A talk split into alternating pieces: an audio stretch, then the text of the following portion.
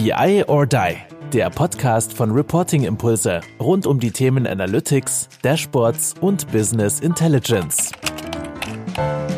Hallo und herzlich willkommen zu einer neuen Folge von unserem Podcast BI or Die.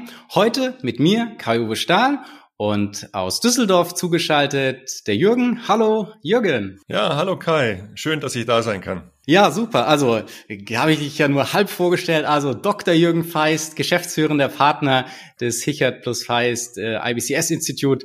Das ist mir eine ganz besondere Ehre, dass du, dass du heute dabei bist. Ähm, wie geht's dir? Ach, äh, am Montagmorgen nach einem ruhigen Wochenende, nach einem Corona-Wochenende. Mir geht's wunderbar. Alles gut. Aber man sieht's auch aus, du, du siehst auch sehr erholt, sehr entspannt äh, und professionellst ausgestattet. Äh, selten, dass ich auch Podcast-Gäste habe, die tatsächlich auch das rote Mikro äh, vor, vor der Nase stehen haben. Von dem her super cool. Du machst es häufiger, also Podcasts aufnehmen. Naja, zwangsläufig. Äh, also nicht nur Podcasts aufnehmen, sondern eben auch Webinare geben oder mittlerweile natürlich auch Online-Schulungen.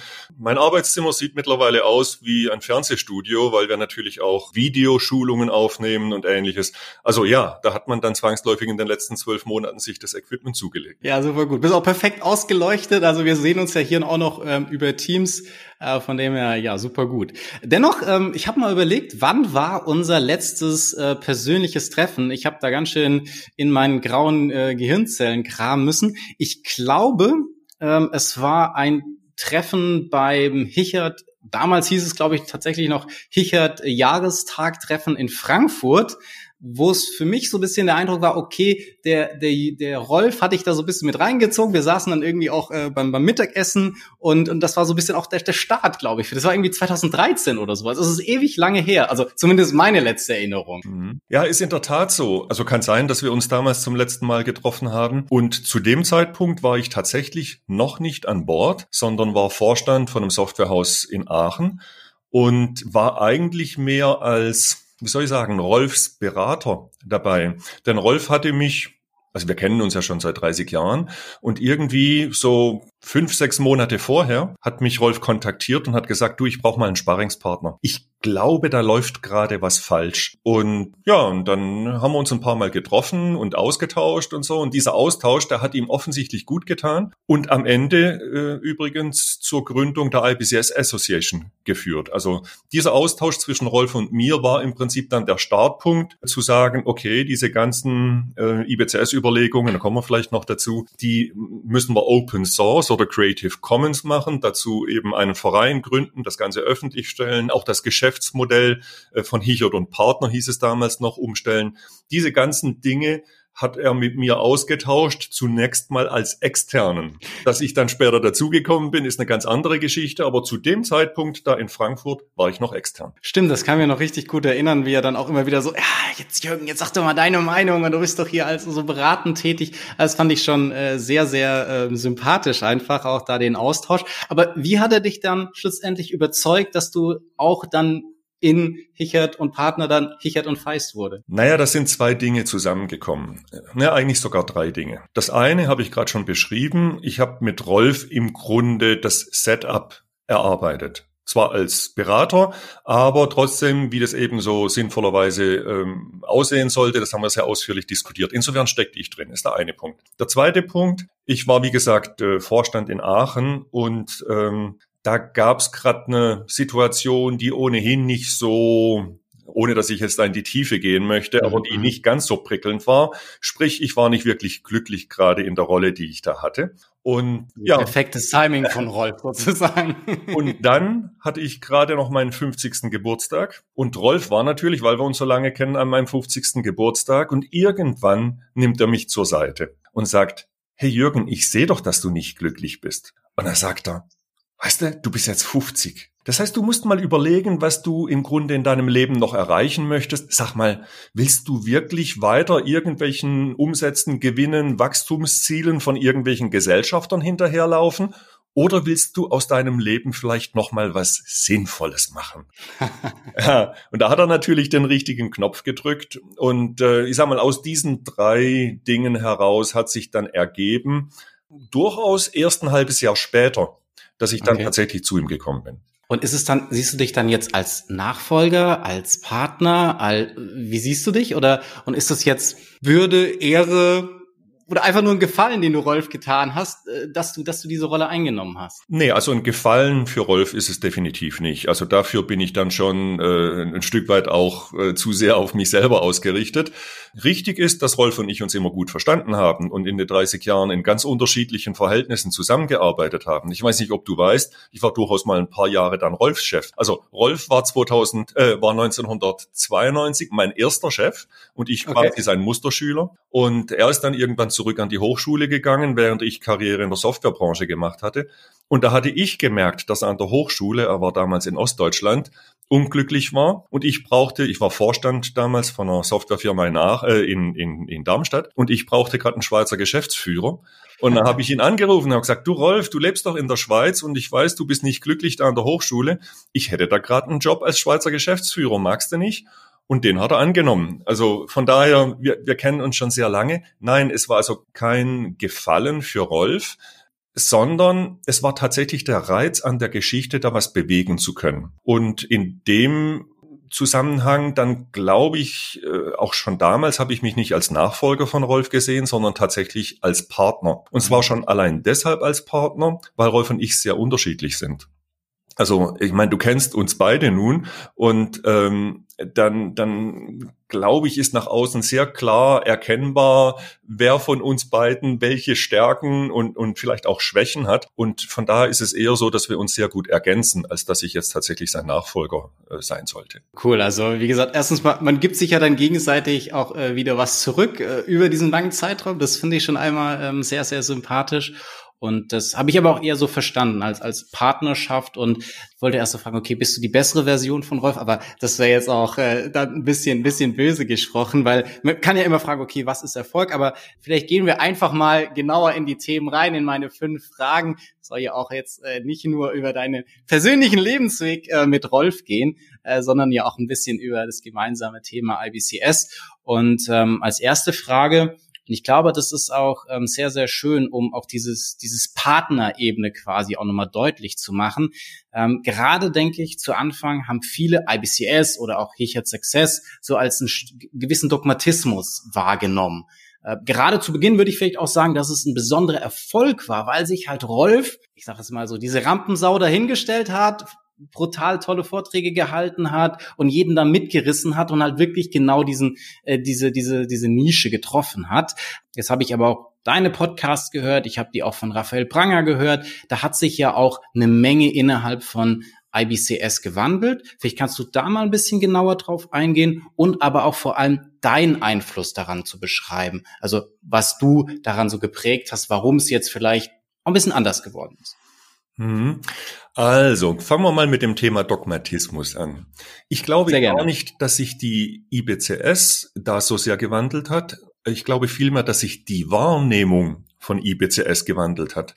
Und ich glaube auch, dass es dringend Erfolg, äh, erforderlich war, dass sich diese Wahrnehmung ändert. Also es ist tatsächlich so, dass Rolf sich natürlich vor 10, 12 Jahren hingestellt hat und hat gesagt, Dinge, die das gleiche bedeuten, müssen immer gleich aussehen. Und das meine ich sehr im Detail. Wenn also die grüne Farbe den RGB-Code, weiß nicht was hat, na, dann hat die grüne Farbe den RGB-Code. und die Strichstärke ist so und die Fontgröße ist so und dies und jenes. Ne? Das hat dazu geführt, dass ein paar Leute draußen gemeint haben, Herr Hichert will jetzt tatsächlich der ganzen Welt vorschreiben, ähm, welchen RGB-Code grün haben soll und wie nun das schraffiert genau aussehen soll. Das ist ein Riesenmissverständnis. Was Rolf meinte und auch so durchgezogen hat, ist, dass innerhalb einer Firma das natürlich festgelegt werden sollte. Es macht überhaupt keinen Sinn, dass eine Telekom oder eine Bundesagentur für Arbeit dann mit unterschiedlichen Rottönen arbeitet oder mit unterschiedlichen Schraffuren oder unterschiedlichen Fonts und Schriftstärken. Das kennt man ja durchaus auch von diesen Corporate Design Handbüchern. Und genau in die Richtung hat er gedacht, lass uns im Grunde ein Corporate Report Design Handbuch innerhalb einer Firma machen und das muss bitte konsistent sein bis auf diese Ebene herunter, über die wir gerade gesprochen haben. Als wir dann später gesagt haben, also, also Rolf ist ja ursprünglich angetreten, um das Reporting einer Firma zu verbessern und hat auch äh, als Hichert und Partner da Beratung gemacht. Als wir dann später angetreten sind und haben gesagt, eigentlich hat Rolfs Idee das Potenzial zu einem internationalen Standard, ist man hingegangen in der Wahrnehmung und hat gesagt, na ja, das, was Rolf Hichert jetzt für die Telekom und für die Bundesagentur für Arbeit vorgeschrieben hat, das schreibt er jetzt der ganzen Welt vor. Und damit war dieser Dogmatismus in der Welt. Und das ist ein Missverständnis. Rolf sagt nur, das muss innerhalb einer Firma konsistent sein. Jetzt könnte man sagen, okay, dann könnte ja zum Beispiel die Telekom könnte sagen, unsere ganzen Säulen sind äh, magenta und äh, eine andere Firma sagt, unsere Säulen sind blau, eine dritte Firma sagt, unsere Säulen sind schwarz. Im ersten Schritt, sage ich dir, wäre das gar nicht mal so verkehrt. Solange jede einzelne Firma das für sich konsistent macht, ist das völlig in Ordnung, weil der Satz, Dinge, die das gleiche bedeuten, sollen gleich aussehen, ist nur dazu da, Mustererkennung zu ermöglichen. Ja, diese Konsistenz ermöglicht Mustererkennung. Und die Mustererkennung innerhalb einer Firma ist im ersten Schritt schon mal ausreichend. Im zweiten Schritt muss man sich dann schon die Frage stellen, Warum macht es die Telekom anders als die Bundesagentur für Arbeit? Das ist ungefähr so, wie wenn Mozart seine ganzen Noten in sich, du weißt, ich bin Musiker, seine ganzen ja, Noten in sich konsistent gemacht hätte. Beethoven hätte auch seine ganzen Noten in sich konsistent gemacht, aber die zwei hätten es leider unterschiedlich gemacht. Ja? Und das ist natürlich für einen Musiker, der sowohl Beethoven als auch Mozart spielt, eine Katastrophe. Jetzt haben wir aber im Berichtswesen diese extreme Situation gar nicht so stark. Das heißt, ein Controller arbeitet normalerweise nicht gleichzeitig für zwei Firmen. Jetzt wechseln schon mal die Controller zwischen den Firmen oder ein Aufsichtsrat betreut mehrere Firmen oder ein Banker betreut mehrere Firmen. Also man hat schon firmenübergreifende Aspekte, aber die sind nicht so stark wie beispielsweise in der Musik oder in der Architektur oder im Ingenieurwesen. So. Okay. Und das ist genau der Punkt, an dem Rolf und ich dann heftig diskutiert haben und bereits in der ersten Version der IBCS Standards einen Großteil dieser Details rausgenommen haben. Wenn du also heute die IBCS Standards anguckst, dann wirst du darin keine Festlegungen von RGB-Codes, keine äh, Schriftstärken, äh, Schriftgrößen, keine Strichstärken, nichts mehr dergleichen finden. Das geht sogar so weit, dass dieses berühmte, ähm, ähm, das sieht alles schwarz und grau aus Thema gar nicht mehr stimmt. Du weißt, wenn es darum geht, Ist-Zahlen von Planzahlen zu unterscheiden, dann heißt es nicht, die Ist-Zahlen sind, äh, sind schwarz und die Planzahlen sind weiß mit einem Rahmen sondern die Regel heißt gefüllt gerahmt. Gefüllt. Da steht nichts von der Farbe, ja. Ich meine, das ist ja dann genau auch äh, wieder, was ihr in euer Buch aufgegriffen habt, letztendlich diese diese Bezeichnung. Und ich glaube, vielleicht wurde es dann ja auch nochmal, sag ich mal, in diesem Buch oder mit diesem Buch halt auch einfach nochmal allen deutlicher, weil, wie gesagt, die, diese Wahrnehmung oder ja auch viele Beispiele, die man gesehen hat, auch von anderen Consultants, ihr habt da ja wahnsinnig viele ähm, auch Consultants ja auch ausgebildet, war natürlich schon immer sehr, sehr stark, sage ich mal, von dieser Farbwelt und wie du ganz am Anfang ja auch gesagt hast, ich erinnere mich auch noch an diesen Zertifizierungskurs in Konstanz, wo man dann ja wirklich, ich sag mal, diese RGB-Codes hat auswendig lernen müssen ähm, und, und Rolf dann sagte, ja, okay, das das ist genau diese Welt. Ich, ich fand es total gut am Anfang. Also, weil es endlich mit einer klaren Lösung, eine klare Meinung zu was. Und das ist auf jeden Fall besser, wie es vorher war. Also, das ist halt dieses, ähm, dieses Starke gewesen. Und jetzt, wie gesagt, immer auch persönlich verbinde ich das sehr stark natürlich auch mit dir, dass es dann aber auch wieder massenwirksamer wurde, weil du gesagt hast, okay, jetzt filtern wir mal das raus, was wirklich Kernbotschaft oder das Wichtig oder was auch wie man es auch immer sagen möchte, was wir auch selbst erfunden haben, zu dem, was vielleicht auch andere ganz gut gemacht haben, stellen das vielleicht nochmal mit anderen Überlegungen, mit ihr habt ja auch sehr, sehr viel wissenschaftlich oder wie man auch immer Pseudowissenschaft, keine Ahnung, also man hat das ja auch versucht, an vielen Stellen ähm, dann auch zu belegen. Und das finde ich wirkt dann einfach auch insgesamt authentisch. Mhm. Ja, das ist schon richtig. Also es sind zwei Themen, die du ansprichst. Also das eine ist tatsächlich die Trennung von der für die Mustererkennung erforderlichen Ebene, die in den Standards drin steht, von den Details, die wir in ein Notationshandbuch geschoben haben. Übrigens, es gibt natürlich immer noch Mustervorlagen für ein Notationshandbuch, in dem genau diese von dir auswendig gelernten RGB-Codes drinstehen. Das ist aber dann ein, ein, wie soll ich sagen, eine Mustervorlage für ein Notationshandbuch der Hichert und Feist GmbH. Wir machen es so. Aber das sind wir für unser Reporting. Und das ist strikt getrennt von dem, was erforderlich ist für die Mustererkennung. Wir machen diese zweite Ebene dieses Notationshandbuches nur deshalb, auch als Vorlage, damit ihr zum Beispiel draußen in Kundenprojekten äh, diese Vorlage nehmen könnt und dann schreibt ihr halt die RGB-Codes rein, die für diesen spezifischen Kunden bitte verwendet werden. Und die Fonts und die Strichstärken hängt ja auch ein Stück weit von der Software ab, die man einsetzt und ähnliches. Ne? Also ich glaube, diese Zweitrennung oder Zweiteilung, die ist erforderlich. Das ist der eine Punkt. Der zweite Punkt, den du gerade angesprochen hast, ist die Trennung der Success-Formel, also des kompletten Regelwerks mit den 98 Regeln, die Trennung der Regeln, die tatsächlich, ja, Schweizer Wer hat's erfunden, ähm, ähm, die, die von Rolf Hichert stammen, von den Regeln, die tatsächlich andere schon seit 30 Jahren oder mehr äh, predigen. Also das sind insbesondere alles, was mit, mit Skalierung zu tun hat, alles, was mit Informationsdichte oder Simplify, ja, also ähm, die, die, diese ganze Vermeidung von Redundanzen und, und dekorativem Schnickschnack, das ist ja nichts Neues. Das erzählt Edward Tufty schon seit 30 Jahren. Allerdings. Nichtsdestotrotz muss man ja sagen, dass Rolf das in einer einmaligen Art und Weise zusammengefasst hat und auch vorgetragen hat. Und das fand ich halt immer super. Erstens das und zweitens, er hat es erweitert um eine Komponente. Und da, und das ist vielleicht wirklich eine Veränderung, die sich in den letzten zwei, drei Jahren möglicherweise durch das Schreiben des Buches auch in der Wahrnehmung von Rolf und mir ergeben hat. Wir haben mittlerweile das Selbstbewusstsein, uns hinzustellen und sagen, und zu sagen, von den sieben Successregeln waren sechs schon in der Welt, bevor Rolf Fichert angefangen hat. Man muss sich aber die Frage stellen, warum die nicht erfolgreich war. Wenn ich mir heute angucke, dass Barbara Minto uns seit Ende der 80er Jahre des letzten Jahrhunderts erzählt, wie wir Storytelling machen sollen, und du weißt, Storytelling ist momentan äh, der Hype schlechthin, wenn es um Datenvisualisierung und Dashboard-Design geht. Hey, das Thema ist nicht neu, das hat die uns Ende der 80er Jahre erzählt. Und genau dasselbe Thema mit eben Edward Tufty und anderen dann muss man sich die Frage stellen, und warum verwenden die Leute immer noch Kuchendiagramme oder gar Spinnendiagramme und warum klatschen sie immer noch alles mögliche Zeug einfach auf ein Dashboard, ohne dass das irgendwelche äh, Zusammenhänge aufweist, die Storytelling gerecht äh, würden. Also wir glauben, dass die Theorie zwar da war von Tafti und von, von Minter und von anderen, dass sie aber nicht umgesetzt wurde. Und wir glauben mittlerweile, dass mit diesem, dieser siebten Regel Unify, Dinge, die das gleiche bedeuten sollen, gleich aussehen, dass wir möglicherweise den Schlüssel gefunden haben, um die anderen sechs Regeln oder Regelbereiche tatsächlich zum Leben zu erwecken. Das ist ein ganz anderes, ein neues Selbstbewusstsein, das wir im Rahmen von IBCS entwickelt haben. Da auch wieder der Vergleich mit der Musik.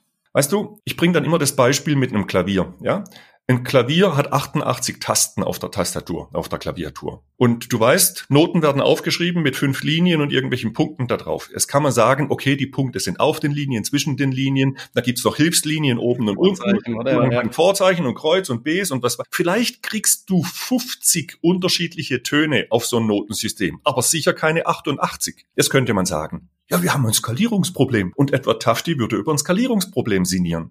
Und die Leute, jeder, jeder Notenschreiber müsste sich überlegen, wie löse ich dieses Skalierungsproblem? Hast du schon mal einen Musiker gehört, der über ein Skalierungsproblem nachdenkt? Wohl kaum. Warum? Weil die Leute nämlich eine Notation erfunden haben, schon vor 500 Jahren, die das Problem löst. Und die Notation heißt Violinschlüssel und Bassschlüssel. Die rechte Hand am Klavier spielt Violinschlüssel, die linke Hand spielt Bassschlüssel. Und auf diese Art und Weise löst die Notation dein Skalierungsproblem.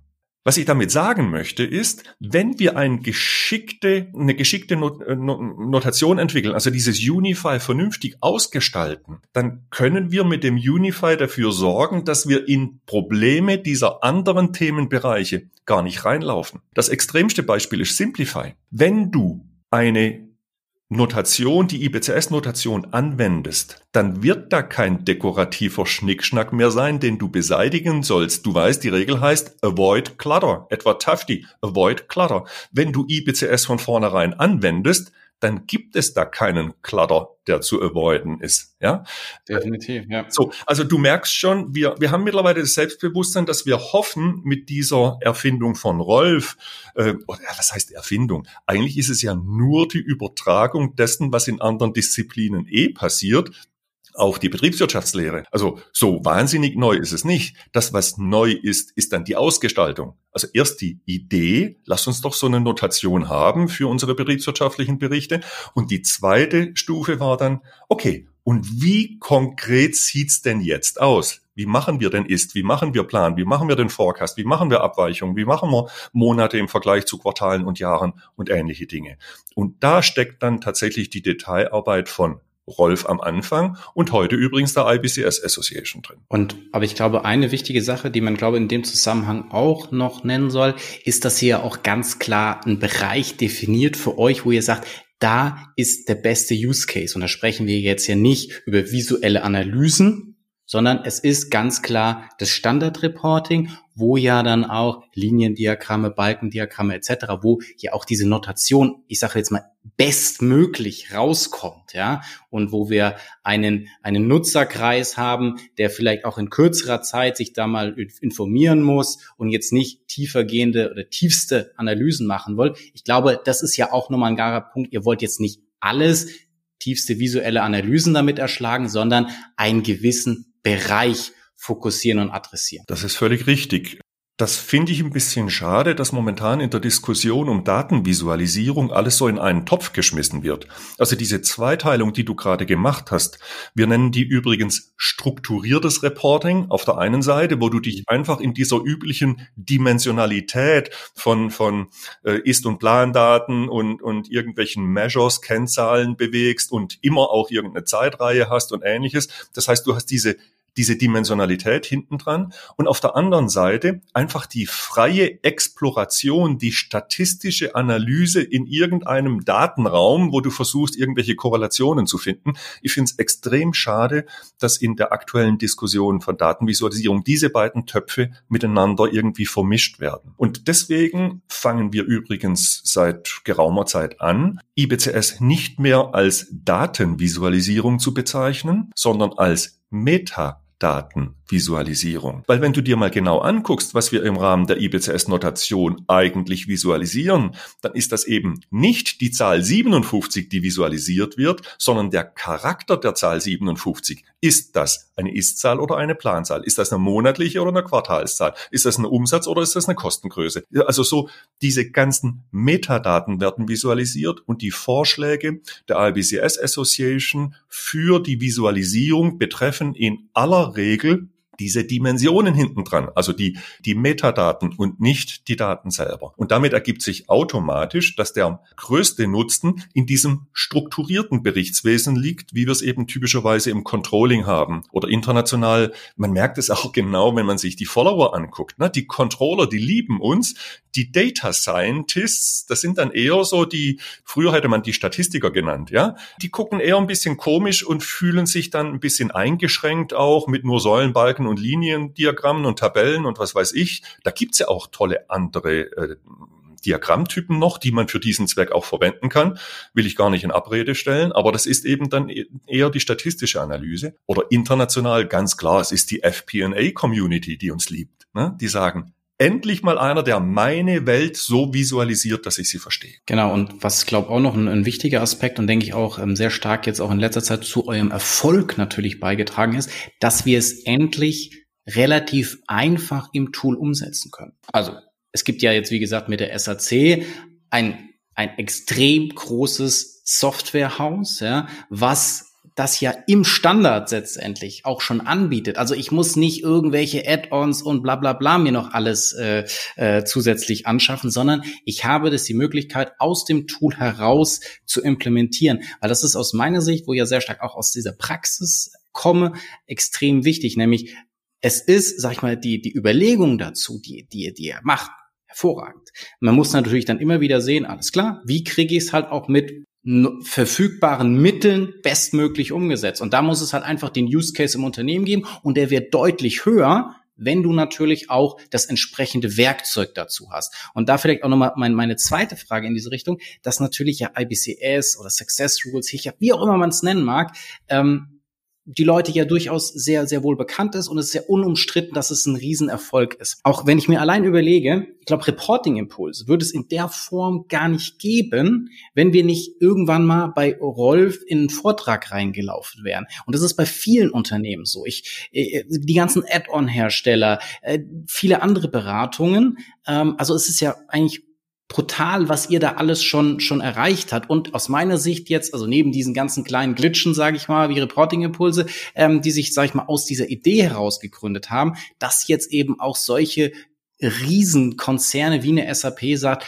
wir integrieren das in ähm, in SAP Analytics Cloud. Also für mich dann so ein bisschen die Frage, ja, was wollt ihr denn jetzt noch erreichen? Also was kommt denn jetzt noch? Also es ist ja brutal, sage ich mal, die Erfolgsgeschichte, die ihr da habt. Also freut mich, dass du das so siehst. Ähm, ähm, von daher lasse ich dieses. Das ist eigentlich ehrlich gemeint. Nein, also, alles gut. Reporting Impulse wird es nicht geben. Ja, ja, nee, alles gut. Von daher ähm, lasse ich das erstmal sacken und genieße das auch ein Stück weit, wenn gleich ein Großteil davon natürlich Rolfs Erfolg ist. Also muss man ganz klar sagen, Rolf ist rein auch von der Persönlichkeit her so ein, weiß gar nicht, wie ich sagen soll. Ich möchte nicht sagen Menschenfänger, ja. Er, also er kann Menschen begeistern, so begeistern, dass die, nicht zuletzt auch mich, auf die Art und Weise hat er mich ja auch dazu geholt, ne, dass er einfach Leute von einer Idee so überzeugt, dass die ihr Leben hinter sich lassen und ein neues beginnen. Von der Sorte gibt's tatsächlich äh, ein Dutzend. Ja? Das ist ganz erstaunlich. Und das ist schon richtig ein Großteil der Community besteht äh, oder der, der wirklich aktiven Community besteht aus solchen Leuten. Aber du hast natürlich auch recht, der wirkliche Erfolg kommt nicht aus solchen Startups, sondern der wirkliche Erfolg und die wirkliche Verbreitung kommt erst dann, wenn die Großen einsteigen. Hand aufs Herz, wenn ich Kunde bin und ich habe gerade eine Viertelmillion ausgegeben, um Cognos einzukaufen oder ClickView, dann ist es mir eher ein Dorn im Auge, wenn ich anschließend nochmal 50.000 Euro ausgeben muss, um ClickView in die Lage zu versetzen, das zu tun, was ich eigentlich machen möchte. Mir als Kunde wäre es eigentlich viel lieber, ClickView würde das automatisch tun. Das, das, das ist einfach so. Und das wissen auch übrigens diese, diese Add-on-Anbieter. Aber Tatsache ist, die großen Anbieter springen da noch nicht drauf, mit Ausnahme von SAP. Und SAP übrigens auch nur in der Analytics Cloud. Bei den ganzen On-Premise Solutions, möglicherweise, weil sie das nicht als strategisch erachten und ohnehin äh, auf Dauer vielleicht äh, sterben lassen wollen, weiß ich nicht. Vielleicht haben sie deswegen da nicht rein investiert. Was ich aber eigentlich sagen möchte, die Softwareanbieter, insbesondere die großen, die machen das nicht aus freien Stücken. Wir haben anfangs, als ich eingestiegen bin, hatten wir eine ganze Reihe von Gesprächen. Ich erinnere mich an Gespräche mit IBM in München und, und so weiter, wo wir versucht haben, die Großen davon zu überzeugen, das zu machen und haben festgestellt, dass die es nicht verstehen wollen. Und ich wie du weißt, ich war die letzten 25 Jahre in der Softwarebranche. Ich habe da auch Verständnis dafür, weil die in der Vergangenheit gelernt haben, dass sie sich über ihre visuelle Erscheinung, also die Art und Weise, wie sie Diagramme und Tabellen an Bildschirm bringen, auch unterscheiden, ganz bewusst unterscheiden. Äh, wenn du heute Tableau fragst, die sagen, wir haben die beste Visualisierung der Welt. Die versuchen sich über die Andersartigkeit ihrer Visualisierung von den anderen Anbietern zu unterscheiden, was völlig, Entschuldigung, beknackt ist. Wenn es, es gibt Musiknotationsprogramme, ja, es gibt, es gibt Architektur, Bauzeichnungsprogramme. Keiner der Hersteller von Bauzeichnungsprogrammen oder von Musiknotationsprogrammen würde versuchen, über das Ergebnis der Arbeit. Also das, was rauskommt, das, was am Ende am Bildschirm zappelt oder auf einem Stück Papier ausgedruckt wird, sich zu unterscheiden. Weil das ist wohl definiert. Bauzeichnungen sehen so aus, die sehen immer so aus. Musiknoten sehen so aus, die sehen immer so aus. Das heißt, die haben überhaupt keinen Wettbewerb im visuellen Ergebnis. Dagegen die Reporting-Anbieter, die haben, die, die, die versuchen sich ganz bewusst zu unterscheiden, weil sie sich anders visuell darstellen. Und Aber das muss man ja wirklich hoch der, der, der SAP anrechnen, dass die, und wie gesagt, ich hatte vorhin auch nochmal einen Podcast äh, mit einem Kollegen von der SAP aufgenommen, dass die halt jetzt in allem, was sie tun, auch mit Data Warehouse Cloud und SAC, stärker eben den Kunden in den Fokus, die Use Cases des Kunden in den Fokus nehmen. Und da wird's ja dann spannend. Und da ist eben IBCS eine von verschiedenen Anforderungen, wo Leute sagen, im Standreporting möchte ich das haben.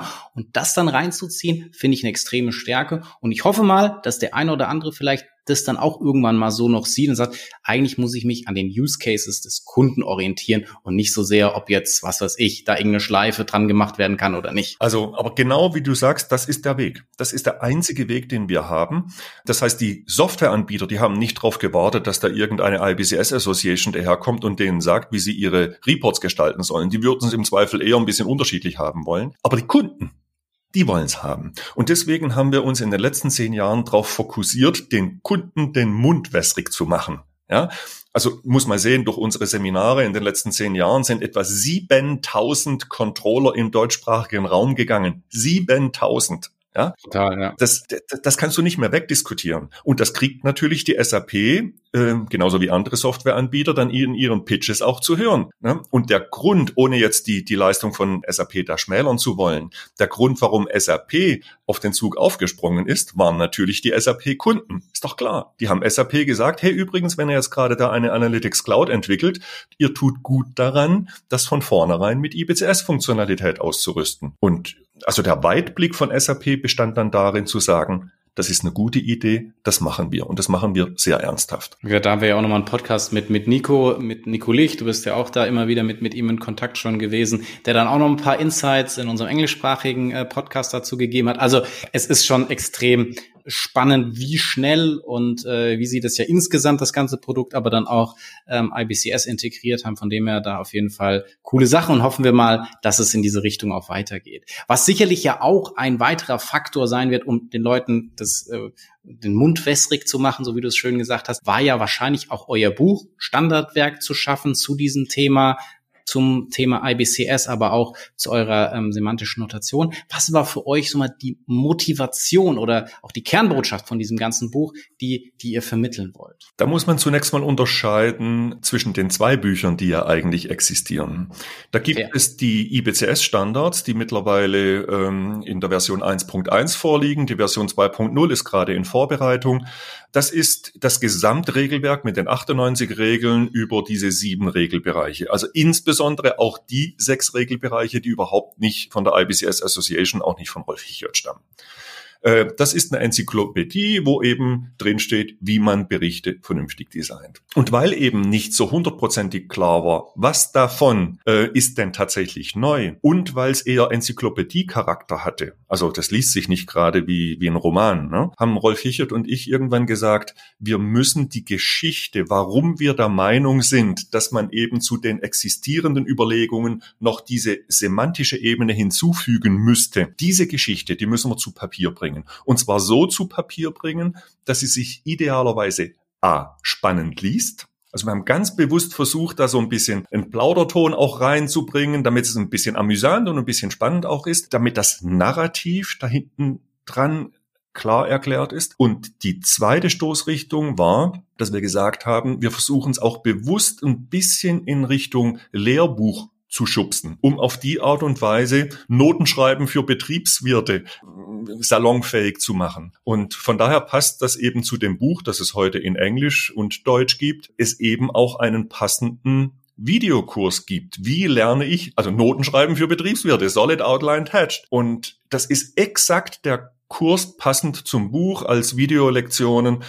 Mein Wunsch wäre, dass sich das ein Stück weit sogar als Standardwerk an den Hochschulen, weil da gehört es eigentlich hin, machen wir uns nichts vor. Dieses Thema gehört an die Hochschulen. Ja, also kein Architekt kommt von der Hochschule, ohne gelernt zu haben, wie eine Bauzeichnung aussieht. Und kein Musiker kommt von der Hochschule, ohne gelernt zu haben, wie man Musik notiert. Aber wie viele Betriebswirte kommen von der Hochschule, ohne gelernt zu haben, wie man einen Bericht notiert? Also da gehört es eigentlich hin. Und das war so die, die Motivation zu sagen, okay, diesen Kernbereich müssen wir herausschälen. Es ist ein Stück weit auch Rolfs Vermächtnis. Das, was in dem Buch drin steht, ist im Grunde die Idee von Rolf Hichert und das abzugrenzen von dem, was eigentlich schon 30 Jahre da ist, nämlich eben die Ideen von, was weiß ich, Edward Hafti und Barbara Minto. Ich glaube, das ist euch da auf jeden Fall besonders gut gelungen und ich finde, wie gesagt, es, es wirkt einfach auch wieder ein Stück weit sympathischer, dass man da jetzt auch nach den wie gesagt, vielen Jahren, die ja auch Rolf da schon unterwegs ist, da jetzt nochmal so ein Stück weit einen Schritt zurück gemacht hat, da gesagt, okay, was ist mein Vermächtnis, was haben andere gemacht, wie kann das zusammenwirken, ähm, dass es eben ein Erfolg wird? Und wie du sagtest, von vornherein letztendlich äh, die, die Studentengeneration da was an die Hand zu geben. Wie gesagt, es ist ein Aspekt, das ist äh, in Bezug sicherlich auf dieses Standard-Reporting extrem wichtig, dass man es einfach, ja, verstanden hat und dann eben für seine Use Cases überlegen kann, an welchen Stellen ist es sinnvoll, wo ist es vielleicht kompliziert, wo kann ich es einfach, wo habe ich Quick-Wins und so weiter. Und das, und das ist ja einfach das, das Entscheidende, dass man das versteht und dann für die eigenen Situationen eben sagt, alles klar, da wende ich es an, da vielleicht auch nicht. In der visuellen Analyse ist ja nur ein Beispiel, wie du es ja auch voneinander abgegrenzt hast. Da macht es vielleicht äh, nicht so Sinn. Und da sagt vielleicht auch ein Data Scientist, ja gut, okay, das mag ich nicht, aber es mag ja auch Situationen geben, wo er dann, sag ich mal, seine Analyseergebnisse irgendwie wieder präsentieren muss zu einem Manager, zu einem, was was ich, Geschäftsführer, wie auch immer äh, die Position oder der Entscheider dann heißen mag, wo er dann wieder die Registerkarte ziehen kann. Mhm. Ich habe übrigens da zu dem Thema vor einem halben Jahr einen Artikel geschrieben und äh, da ging es genau darum, in welchem Umfang können eigentlich die Ideen von IBCS im unstrukturierten, also im explorativen, analytischen Umfeld eingesetzt werden. Und da habe ich genau solche Dinge diskutiert und habe gesagt, hey, klar, da gibt's viele Sachen, die da relativ wenig Sinn machen einfach auch nicht anwendbar sind, weil diese, diese Metadaten einfach auch nicht zur Verfügung stehen. Aber wenn sie denn da wären, wenn ich also da einen großen Topf habe, in dem ich einen Data Scientist mal seine Analysen durchführen lasse und da gibt es tatsächlich Ist- und Planwerte drin, dann tut man gut daran, wenigstens diesen Aspekt, das sind dann nur fünf Prozent des eigentlichen IBCS-Regelwerks, aber diese fünf Prozent, da tut man gut daran, die trotzdem anzuwenden, weil, wie du schon sagst, früher oder später werden die Ergebnisse dieser Analyse natürlich in ein strukturiertes Reporting einfließen und dann wäre es schön, wenn man da den, den sauberen Übergang hat. Allerdings ist völlig richtig, dass ich in dieser explorativen Umgebung deutlich mehr Freiheitsgrade brauche und mich nicht einschränken lassen kann, zum Beispiel eben durch drei, vier, fünf Diagrammtypen. Absolut, nee. Und ich glaube, den, den Artikel, den können wir gerne dann auch nochmal in den Show Notes verlinken, wenn du ihn mir nochmal im Nachgang ähm, zur Verfügung stellst, ähm, machen wir das, machen wir das ähm, sehr, sehr gerne, weil ich glaube, es ist ein, ein wichtiger Aspekt, da einfach auch die, die Nuancen zu sehen und eben nicht dieses, es gibt in Anführungsstrichen, was jetzt ganz gut passt hier, es gibt nur schwarz oder weiß, äh, sondern es gibt einfach äh, was dazwischen oder es gibt einfach verschiedene ähm, Use Cases, wo es Sinn macht und die muss man für sich äh, rausarbeiten und man muss aber trotzdem das insgesamte Verständnis eben für die für die gesamte Sache haben. Und ähm, und eine Sache glaube ich und vielleicht kannst du da auch noch mal jetzt äh, in Frage 4 noch mal ein bisschen genauer drauf eingehen ist sicherlich die semantische Notation und auch das Thema Farben. Man hört da ja liebevoll immer Friedhofsfarben oder ähnliches was irgendwie so hängen bleibt. Ich meine du hast schon angedeutet dass es ja gar nicht mehr so bei euch ist oder dass ihr das gar nicht in der Art und Weise kommunizieren wollt. Aber sind ja doch zwei Aspekte, die sehr häufig mit IBCS irgendwie in Verbindung gebracht werden.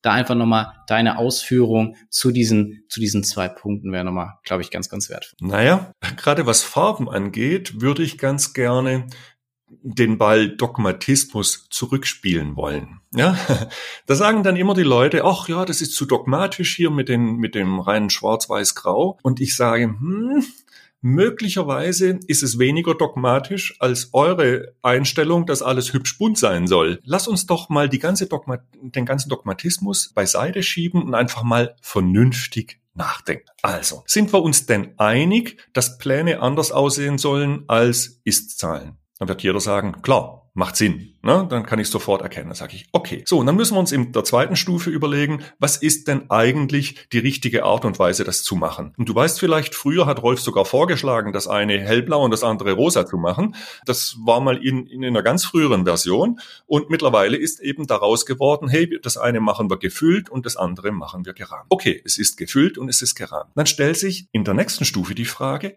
und was für eine Farbe gebe ich dem gefüllten und dem gerahmt? So, dann muss man sich über die Rolle der Farbe unterhalten. Und wenn ich nun ein äh, mal ein bisschen wissenschaftlich auch drauf gucke, dann stelle ich fest, Farben sind, die Amerikaner sagen, the strongest spice, sind die, die schärfste Waffe, die ich in meinem Visualisierungswerkzeugkoffer ähm, habe. Und dann muss ich mir die Frage stellen, sollte ich diese schärfste Waffe, die ich habe, tatsächlich dazu nutzen, es einfach irgendwie säulenbunt zu machen oder ne, so gestapelte Säulen, wie das Excel automatisch macht, einfach mit unterschiedlichen farblichen Segmenten machen. Das könnte ich tun, aber ich glaube, es wird niemand widersprechen, dass es möglicherweise Dinge gibt, die wichtiger sind, als einfach nur die unterschiedlichen Segmente zu unterscheiden. Zum Beispiel, wonach ein Controller immer sucht, sind Abweichungen. Wonach ein Controller immer sucht, sind Besonderheiten, die, die hervorgehoben werden sollen.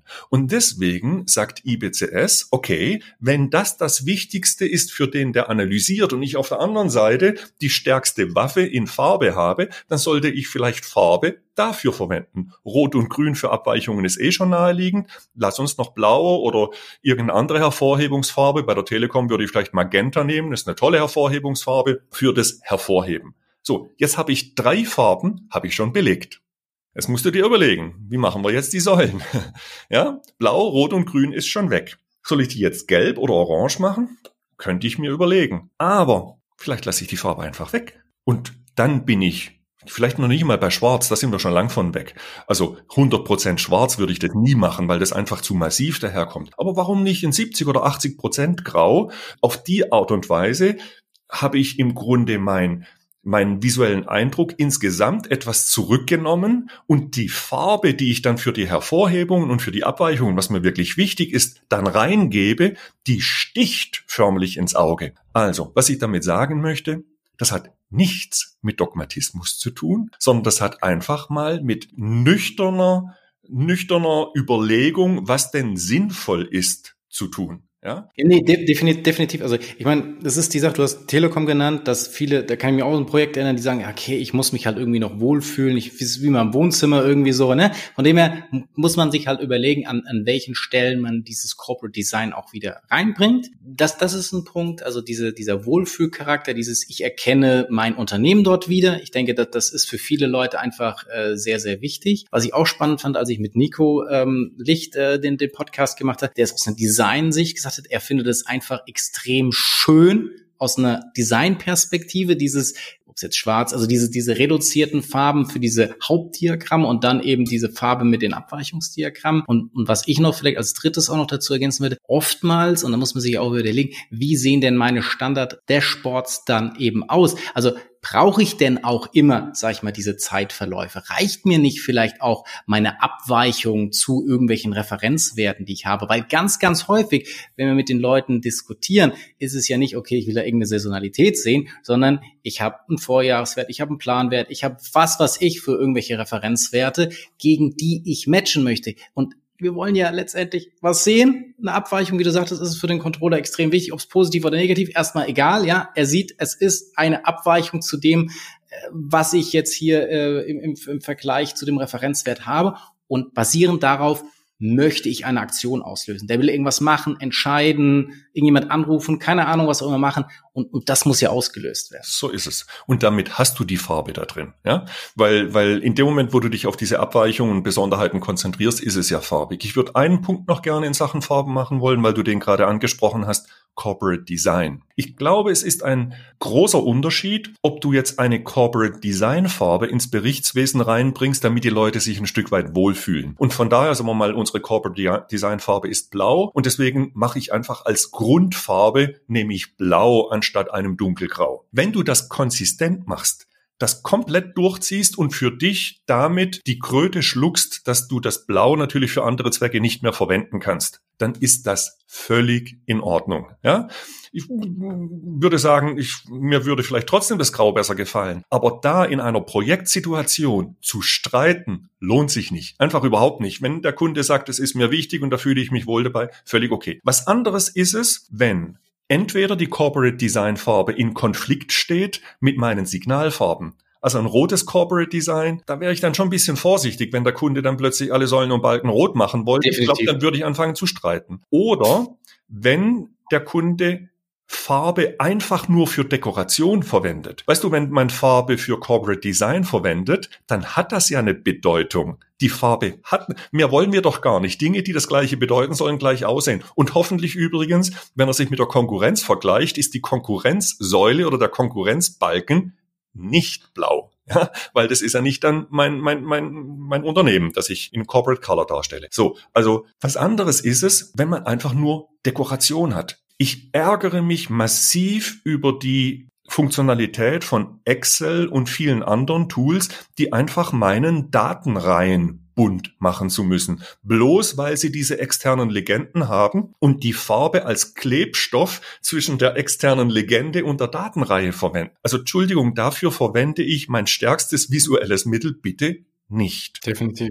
Dafür würde ich dann sehr wohl kämpfen. Absolut. Ich glaube, man muss halt da auch wieder sehen, was ähm, das Unternehmen letztendlich ausmacht und, und da dann einfach so ein bisschen, äh, ja, gewissen Pragmatismus auch walten zu lassen und sagen, okay, was kann mein Tool, was sind meine Use Cases, was sind Best Practices, die wirklich auch bei anderen Unternehmen akzeptiert sind. Und da ist natürlich jeder Austausch auch immer extrem wertvoll, den ihr ja auch äh, sehr stark fördert über eure ähm, verschiedenen Veranstaltungsformate, die ihr, die ihr ja auch anbietet. Also dass man dann ja wirklich auch mit anderen Unternehmen ähm, in den Austausch kommt. Und ich glaube, das ist einfach ähm, extrem wichtig. Oder warum wir uns ja auch äh, unterhalten, ist, ist ja genau auch dieser Punkt. Weil wir das auch mit anderen teilen wollen, wie wir da gemeinschaftlich irgendwie drüber denken, ähm, was da Einwände sind. Und deswegen finde ich das einfach ja extrem wertvoll und hoffe auch, dass das so äh, unsere, unsere Zuhörer auch wahrnehmen. Wir laufen hier schon wieder fast hier, hier aus, der, aus der Zeit. Wir könnten wahrscheinlich noch äh, stundenlang äh, uns, uns hier unterhalten. Dennoch möchte ich noch eine abschließende Frage ähm, Nummer fünf stellen, die vielleicht auch gerne wieder ein bisschen persönlicher beantwortet werden kann, weil du bist ja wirklich mit IBCS global unterwegs. Gut, jetzt Folge von Covid dann auch virtuell. Aber ähm, du hast natürlich in den Jahren davor extrem viele Momente, Erfahrungen, Erfolgsgeschichten eingesammelt. Welche haben dich denn so besonders geflasht, wo du jetzt einfach mal mal teilen möchtest, wo du sagst, keine Ahnung, das sind Momente, das sind Erfahrungen, das sind Erfolgsgeschichten aus Unternehmen oder ich weiß nicht was, ähm, die du jetzt hier einfach nochmal so ein bisschen auch als Motivation ähm, mit an die Hand geben kannst. Da muss ich kurz überlegen. Also wenn es um eine internationalen Erfahrung geht, dann glaube ich, muss man ein bisschen zweiteilen. Das eine sind die in Richtung Westen. Also irgendwelche Amerika, ähm, Nordamerika-Tourneen, muss man fast schon sagen. Ich habe da zweimal so, so richtige Vortragstourneen gehabt. Ich war mehrfach in Asien was jetzt nicht westlich ist, aber auch weiter weg, ähm, nur im Unterschied zu dem, was ich im näheren europäischen Umfeld und dort insbesondere Richtung Osten sehe. Also, es ist deutlich zu beobachten, dass wir äh, extremen Erfolg in Polen beispielsweise haben, in Kroatien haben, durchaus auch ähm, in, in Slowenien, also in, in Ländern, die vielleicht mit einem Auge so ein bisschen ähm, auf den deutschsprachigen Raum schielen und deren Controlling-Gedanken gut unserem sehr ähnlich ist. Mhm. Äh, da hat auch die Controller Akademie und der Controllerverein einfach in den vergangenen Jahrzehnten gute Arbeit geleistet und die sind dort auch vertreten und dann merkt man, die Leute denken gleich und mit dieser gleichen Denke fühlen sie sich in IBCS unglaublich wohl. Also von daher war, glaube ich, glaube ich, einer meiner persönlichen Höhepunkte, als ich vor vier Jahren, könnte auch schon fünf Jahre gewesen sein, mal nach Warschau eingeladen wurde.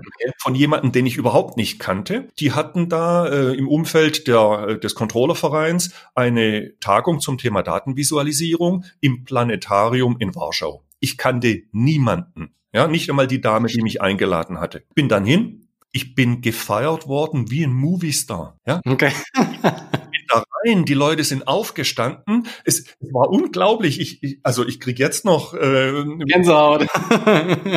so, so nach dem Motto, hey, da kommt einer unserer Helden, kommt da gerade zur Tür rein. Und ich stellte fest, die hatten vorher schon lokale Sitzungen. Das heißt, das mhm. war die finale Veranstaltung und vorher gab es schon regionale Veranstaltungen, wo Leute versucht haben, ihr Berichtswesen nach IBCS zu gestalten. Das wusste ich überhaupt nicht. Und okay. dann einen Wettbewerb gemacht hatten und das war nur die Veranstaltung, wo die besten Lösungen aus den regionalen Wettbewerben noch im landesweiten Wettbewerb gezeigt wurden und der Gewinner gekürt wurde. Und dafür hat er eingeladen. Ich wusste das alles nicht. Das war echt der Hammer. Also wirklich Gänsehaut. Das war, glaube ich, so ein, eines meiner Highlights. Das ist die, die Geschichte, Geschichte mit dem, ich sag mal, näheren Osten. Im Westen dagegen ist es ganz interessant, die FP&A-Community, die liebt uns. Interessanterweise ist aber diese ganze Datenvisualisierungs-Community nicht geprägt von den Finanzern, von den FP&A-Leuten, also von den Controllern, wie wir in Deutschland sagen würden, sondern in, insbesondere in Nordamerika sehr viel stärker geprägt von den Statistikern. Ja, das hängt aber damit zusammen, dass auch Controlling dort sehr viel oberflächlicher gesehen wird. Also äh, wenn ein Ami seine seine Umsatzzahlen irgendwie in einen multidimensionalen Würfel reinpackt, dann ist das schon das Höchste in Sachen Controlling. Kommt dem bitte nicht mit einer fünfstufigen Deckungsbeitragsrechnung. Ja, ähm, das das ist halt irgendwie unser Gedankengut. Also von daher ist in der, insbesondere in Nordamerika, noch sehr viel, wie soll ich sagen, ich möchte nicht sagen Entwicklungsarbeit, Überzeugungsarbeit zu leisten. Also Überzeugungsarbeit, was die Visualisierung betrifft, Entwicklungsarbeit, was das Controlling-Gedankengut betrifft. Das klingt jetzt vielleicht ein bisschen arrogant, aber ich glaube tatsächlich, dass wir hier in Westeuropa in der Art und Weise, wie wir unsere Geschäfte analysieren und auch das, was an, an betriebswirtschaftlichen, an Controlling-Methoden sich hier etabliert hat, dass wir ein bisschen ingenieurmäßiger vielleicht unterwegs sind als die Amerikaner, um es wertfrei zu sagen. Die Amis würden sagen, das ist ganz gut so. Äh, auf die Art und Weise schauen wir halt eher nach vorne. Du kennst gerade die aktuellen Diskussionen, warum überhaupt nach hinten schauen. Rückspiegel schauen ist falsch, bitte alles nach vorne und dies und jenes und so. Okay, also ist ein bisschen eine Philosophiefrage, will ich damit andeuten. Und in, in Zusammenhang mit dieser Philosophie ist eine gewisse Zurückhaltung gegenüber diesem doch sehr strukturierten Ansatz von IBCS zu spüren. Ja, super cool. Diese, diese kulturellen Einblicke finde ich immer wahnsinnig spannend und gerade wenn jemand dann so auch international unterwegs ist, ähm, das dann einfach mal zu hören. Äh, ganz, ganz lieben Dank dafür. Auch äh, ganz lieben Dank für, für alle anderen Fragen, die du hier ähm, ja so offen äh, beantwortet hast. Vielleicht ganz zum Schluss, wie gesagt, um, um dich jetzt noch darüber hinaus kennenzulernen. Wir haben ja immer so kurze Quick, äh, Quick-Fragen jetzt noch ganz, ganz zum Schluss. E-Learning oder Präsenztraining? Ganz klar Präsenz. Aus zwei Gründen. Brauchst erstmal gar nicht ausführen, brauchst erstmal gar nicht, erst wir gehen erstmal komplett durch. Äh, Excel oder BI-Tool? Das ist schwieriger. Ähm, beides. Das wird nicht kein Entweder-Oder sein. Äh, Xing oder LinkedIn? LinkedIn. Für eine Woche das Leben tauschen würde ich mit? Puh. Äh, es gibt auch mal schwere Fragen, Jürgen, ne? Die ist wirklich schwer. Ich, ich will nichts sagen, bin zufrieden mit meinem Leben. Ganz ehrlich, also ich müsste wirklich okay. überlegen, mit wem ich tauschen wollte. Frühaufsteher oder Nachteule? Ähm, geht so pauschal auch nicht. Im Moment eher äh, Nachteule. Das ist aber okay. ist Homeoffice geschuldet. Also es gab auch Zeiten, da war ich extrem früh Aufsteher. Also das ist phasenabhängig. Was meine Freunde an mir schätzen? Das ist, glaube ich, tatsächlich diese klare Strukturiertheit dieser, dieser geradeaus, also der Blick geradeaus. Ähm, sie kriegen immer eine klare und ehrliche Antwort. Auf einer Skala von eins bis zehn geht es mir heute? Achteinhalb. Sehr cool. Du hast so eine ganz klare Meinung gesagt, ich glaube, zu E-Learning versus Präsenztraining. Ähm, wolltest du ja gleich nochmal loslegen. Du hast ja jetzt auch, du hast es vorhin kurz erwähnt gehabt, äh, auch ein E-Learning oder ein Distanztraining ja aufgebaut gehabt zu eurem Buch. Äh, wir haben das ja auch ähm, in, in unserem Umfeld gemacht. Warum sagst du trotzdem, Präsenztraining ist für dich, ähm, sag ich mal, der, der bessere Baustein oder wie, oder was war einfach deine Argumentation dahinter? Naja, das kann man eben so pauschal nicht sagen. Es kommt erstens darauf an, was gelehrt wird. Und es gibt äh, einen ganz klaren Grund, warum wir eben diesen E-Learning-Kurs zum Thema Notation und nur zum Thema Notation gemacht haben. Noten schreiben kann man auch bei YouTube lernen. Ja? Insofern kannst du betriebswirtschaftliches Notenschreiben auch in einem E-Learning-Format als Video. Äh, klar, da gibt's noch Trainingshandbücher dazu und dann musst du mal malen zwischendurch und dann gibt's Quizzes und das hast du schon alles irgendwie, aber trotzdem in, in so einem Videoformat. Das geht ganz gut. Wenn du dagegen ich mache wieder die Parallele, einen Arrangierkurs machen wolltest, ja, Arrangieren ist dann Dashboard-Design, ja, das heißt also Notenschreiben hast du gelernt, aber jetzt, jetzt kommt es drauf an, was du damit machst oder noch extremer, komponieren, ja. Ich würde niemanden komponieren über einen Videokurs beibringen wollen. Ja, also von daher, es kommt drauf an, was du machst. Und die spannenderen Themen sind natürlich jetzt Dashboard-Design, inhaltliche Geschichten, Gestaltung und ähnliches. Und dafür tut man sich tatsächlich mit Video Learning schwer. Und der zweite Grund, warum ich möglicherweise so schnell geschossen hatte, ist ein persönlicher, du wolltest eine persönliche Antwort. Ganz ehrlich, das Rumturnen zu Hause im Fernsehstudio ist nicht halb so interessant, wie wenn du dich mit ein paar Leuten triffst und interaktiv austauschen kannst, auch in der Pause und das Zwischenmenschliche und die, die, die Fragen hast. Du hast, du spürst äh, die Stimmung im Raum und, und, und das ist was völlig anderes. Also ganz persönlich, ich mag's mit Leuten zu arbeiten und das fällt völlig weg, wenn du Sachen virtuell machst. Da bin ich teilweise gespaltener Meinung, weil ich ähm, viele jetzt auch virtuelle Formate jetzt nicht eins zu eins E-Learning. Völlig fair, dass man da ähm, ist ja sag mal aus der Konserve, ganz klar. Aber dieses virtuelle Zusammenarbeiten haben wir alle ja auch ein Stück weit über die letzten Monate gelernt und gerade auch mit unseren ja sehr digitalen Themen, du sagtest Dashboarding, Ausgestaltung von Dashboards, Prototypen und so weiter, geht wirklich weil man konsumiert es am Ende ja auch über einen Bildschirm. Also warum nicht, sag ich mal, in dem Umfeld sitzen, wo ich das später dann auch äh, konsumiere? Also da haben wir wirklich sehr gute Erfahrungen gemacht und vor allen Dingen auch dieses, hey, da entsteht trotzdem irgendwie eine persönliche Bindung, äh, eine, eine Stimmung und das hat mich hätte ich auch nie so für, für möglich gehalten, hat mich total, total weggeflasht, total überzeugt, dass das ein, ein guter, ein richtiger Weg ist. Aber natürlich, wenn wieder möglich, man sich genau überlegen muss, was sind die Momente, wo man sagt, da mache ich vielleicht jetzt auch nochmal ein persönliches Treffen draus, ja, weil da vielleicht einfach nochmal ein bisschen mehr rüberkommt. Aber ich glaube nach wie vor, dass ein Großteil, wie gesagt, jetzt nicht reines E-Learning, aber in Kombination mit dem virtuellen, ich bin irgendwie halt jetzt nicht an dem gleichen physischen Ort wie du, aber trotzdem äh, können wir da gemeinsam sehr, sehr viel rüberbringen. Und natürlich mag es dann Situationen geben, da will ich dich dann nochmal persönlich sehen. Ähm, und ich glaube, das dann wieder ähm, auszuarbeiten, dass diese hybride Ansatz, wie du sagst, es gibt ja da kein, kein, kein Schwarz oder Weiß, haben wir jetzt das schon mehrfach gesagt.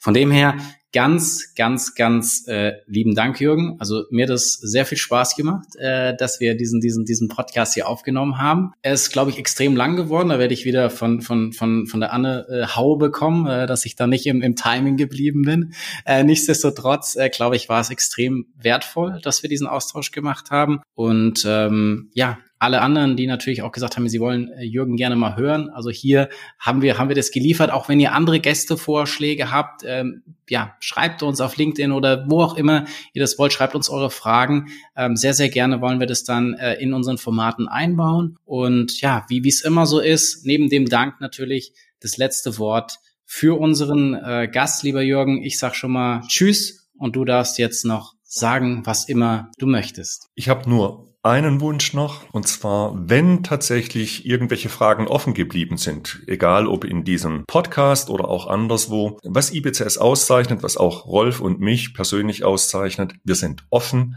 und extrem kritikfähig. Also, ich fordere alle auf, schreibt mir eine E-Mail, verknüpft euch auf LinkedIn. Wir freuen uns über den Austausch mit jedem, der Interesse am Thema hat. Also von daher freue ich mich jetzt auf ganz viele LinkedIn-Anfragen. Das war BI or Die, der Podcast von Reporting Impulse. Danke, dass ihr auch diesmal wieder mit dabei wart. Wenn es euch gefallen hat, dann hinterlasst uns doch eine gute Bewertung. Und abonniert den Podcast, um keine weitere Folge zu verpassen. Bis zum nächsten Mal.